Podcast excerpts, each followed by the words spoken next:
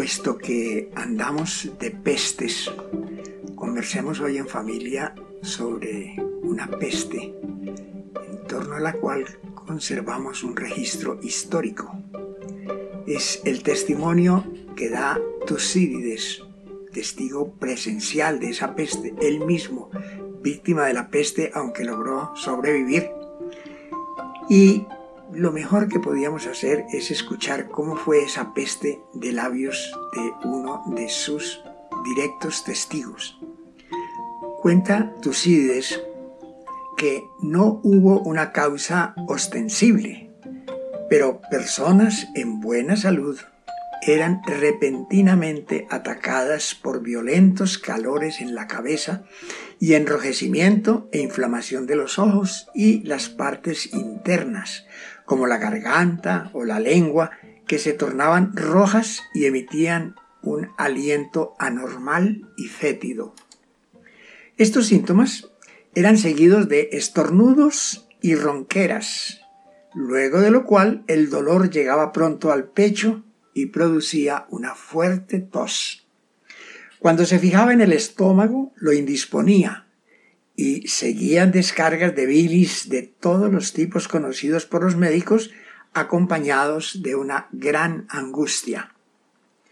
En la mayoría de los casos seguían arcadas inefectivas, produciendo violentos espasmos y en algunos casos, pronto después que cesaban los síntomas precedentes, en otros mucho después.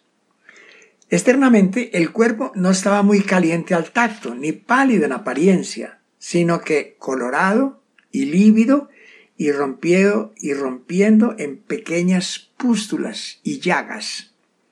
Pero internamente ardía tanto que el paciente no era capaz de soportar ropas o sábanas. Incluso aquellas de las más liviana descripción o en verdad de estar de cualquier otra manera que completamente desnudo, también sentían los mismos efectos.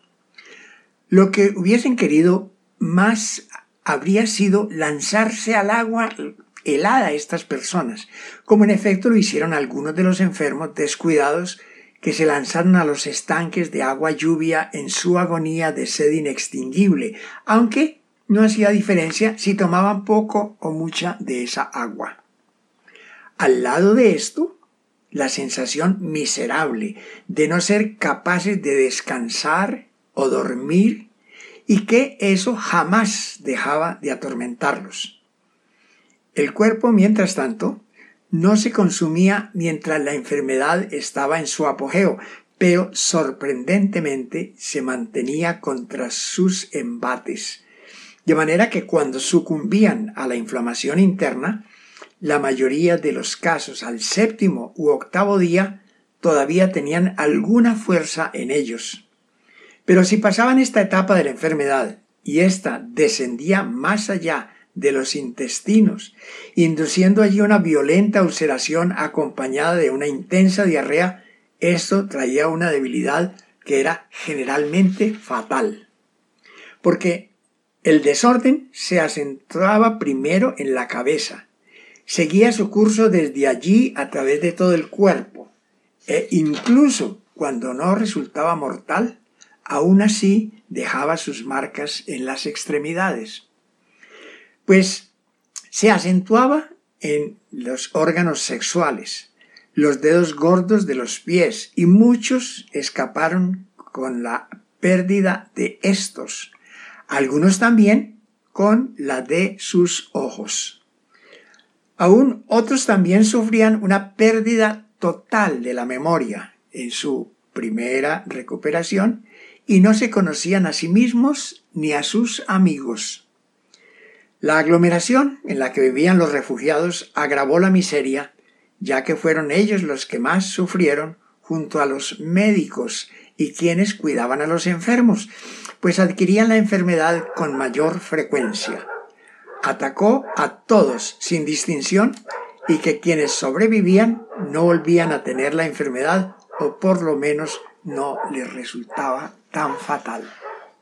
Hasta aquí la descripción de un testigo presencial de esa peste tremenda que prácticamente acabó, dicen algunos, que un tercio de la población de Atenas y otros llegan a afirmar que hasta un quinto de la población de Atenas. En la última párrafo, la última parte de la descripción de Tucídides dice que eh, la aglomeración en la que vivían los refugiados son dos palabras, aglomeración y refugiados, que vale la pena explicitar, porque es que eh, Atenas y Esparta se enfrentaron en una guerra muy cruel, que fue lo que después se llamó y que Tucídides lo llamó la guerra del Peloponeso. Cuando en los eh, eh, espartanos empezaron a atacar por tierra, una de las estrategias para disminuir, para aminorar ese paso invasor, fue pedir a los campesinos que abandonaran la tierra y se refugiaran en Atenas, dentro de los muros de la ciudad, porque ahí podían estar más seguros. Y en cambio dejaban el campo a disposición de los invasores que seguramente consumían y arruinaban todo lo que pudieran encontrar a su paso de alimentos o de viviendas en una destrucción casi que de rastrillo. Entonces, por eso, el pensamiento de los estrategas del momento fue traer a los campesinos a la ciudad y protegerlos dentro de las murallas. Esa aglomeración de campesinos en Atenas, dicen los historiadores que pudo haber fácilmente duplicado e incluso un poco más la cantidad de habitantes de Atenas, que en ese entonces podría estar por el orden, dicen algunos, no hay, no hay cómo saber una fecha exacta, una cifra exacta, pero muy probablemente eran de 300, 350 mil habitantes. De manera que estábamos en una ciudad eh, con eh, un sobrecupo impresionante. Por eso cuando llegó la peste, que entró muy probablemente por el puerto del Pireo, a través del comercio que se tenía hacia afuera y desde fuera, eh, atacó, por supuesto, a esta población que estaba en condiciones muy precarias. Primero, por el hacinamiento. Segundo, porque si no había comida en el campo, los pocos recursos que llegaban a la ciudad venían por el puerto.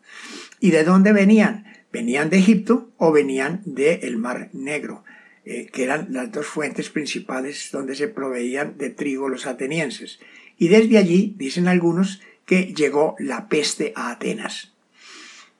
la peste de Atenas, entre otros, dicen los historiadores, no todo el mundo está de acuerdo, pero, pero hay mucho consenso en que la peste se llevó incluso al mismo Pericles. Mm, muchas personas ilustres, muchas personalidades del momento que la historia no ha podido recoger, recoger con suficiente énfasis, se perecieron en esa, en esa pandemia, que no fue propiamente una pandemia, fue una endemia, una endemia que se dio concretamente sobre Atenas y que muy probablemente pues no tenía más para dónde regarse porque los campos estaban prácticamente deshabitados. ¿Qué es la otra cosa más interesante de esta peste? Que los efectos de la peste, según el mismo Tucídides, tardaron cuatro años en desaparecer, lo cual pues no es motivo de mucha esperanza para nuestro COVID, que estamos pensando que podrá desaparecer pronto. Claro, las condiciones de vida son distintas en ese entonces del año 430 antes de Cristo a la de ahora. No es lo mismo la medicina de antes que la medicina de ahora. Ahora, hay muchos más elementos de diagnóstico y muchas más posibilidades de enfrentarse a una epidemia como el COVID-19.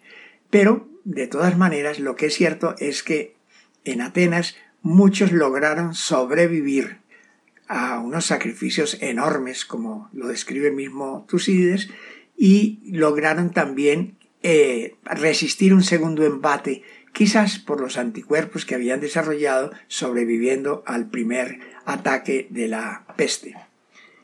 Aquí lo interesante también es que este registro tan minucioso que hizo Tucídides le ha permitido a la medicina contemporánea y sobre todo a los historiadores de la medicina sobre qué tipo de peste fue esa, con esas características que describe tan minuciosamente Tucídides.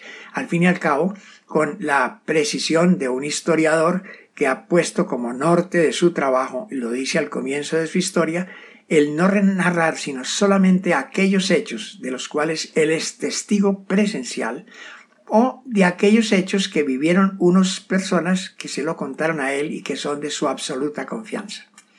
Bien, esta es, digamos, la primera gran peste que podemos registrar, eh, que está registrada en la historia por un historiador fidedigno, con unas fuentes absolutamente fidedignas y además porque lo hace con una gracia impresionante, con una donosura extraordinaria que admira no solamente a los médicos, sino también a los literatos.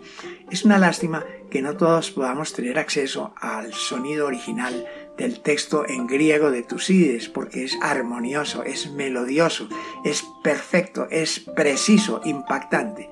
Y tengamos que acercarnos a él pues, a través de una buena traducción, una traducción que puede variar de un autor a otro, pero que en el fondo eh, comparte los mismos sentimientos. Así pues, esta es la primera gran peste que sufrió una eh, región muy querida por todos nosotros, madre de toda la cultura occidental, que fue la Atenas de Pericles, el momento más esplendente de la historia de Grecia en toda su evolución. Hasta la próxima.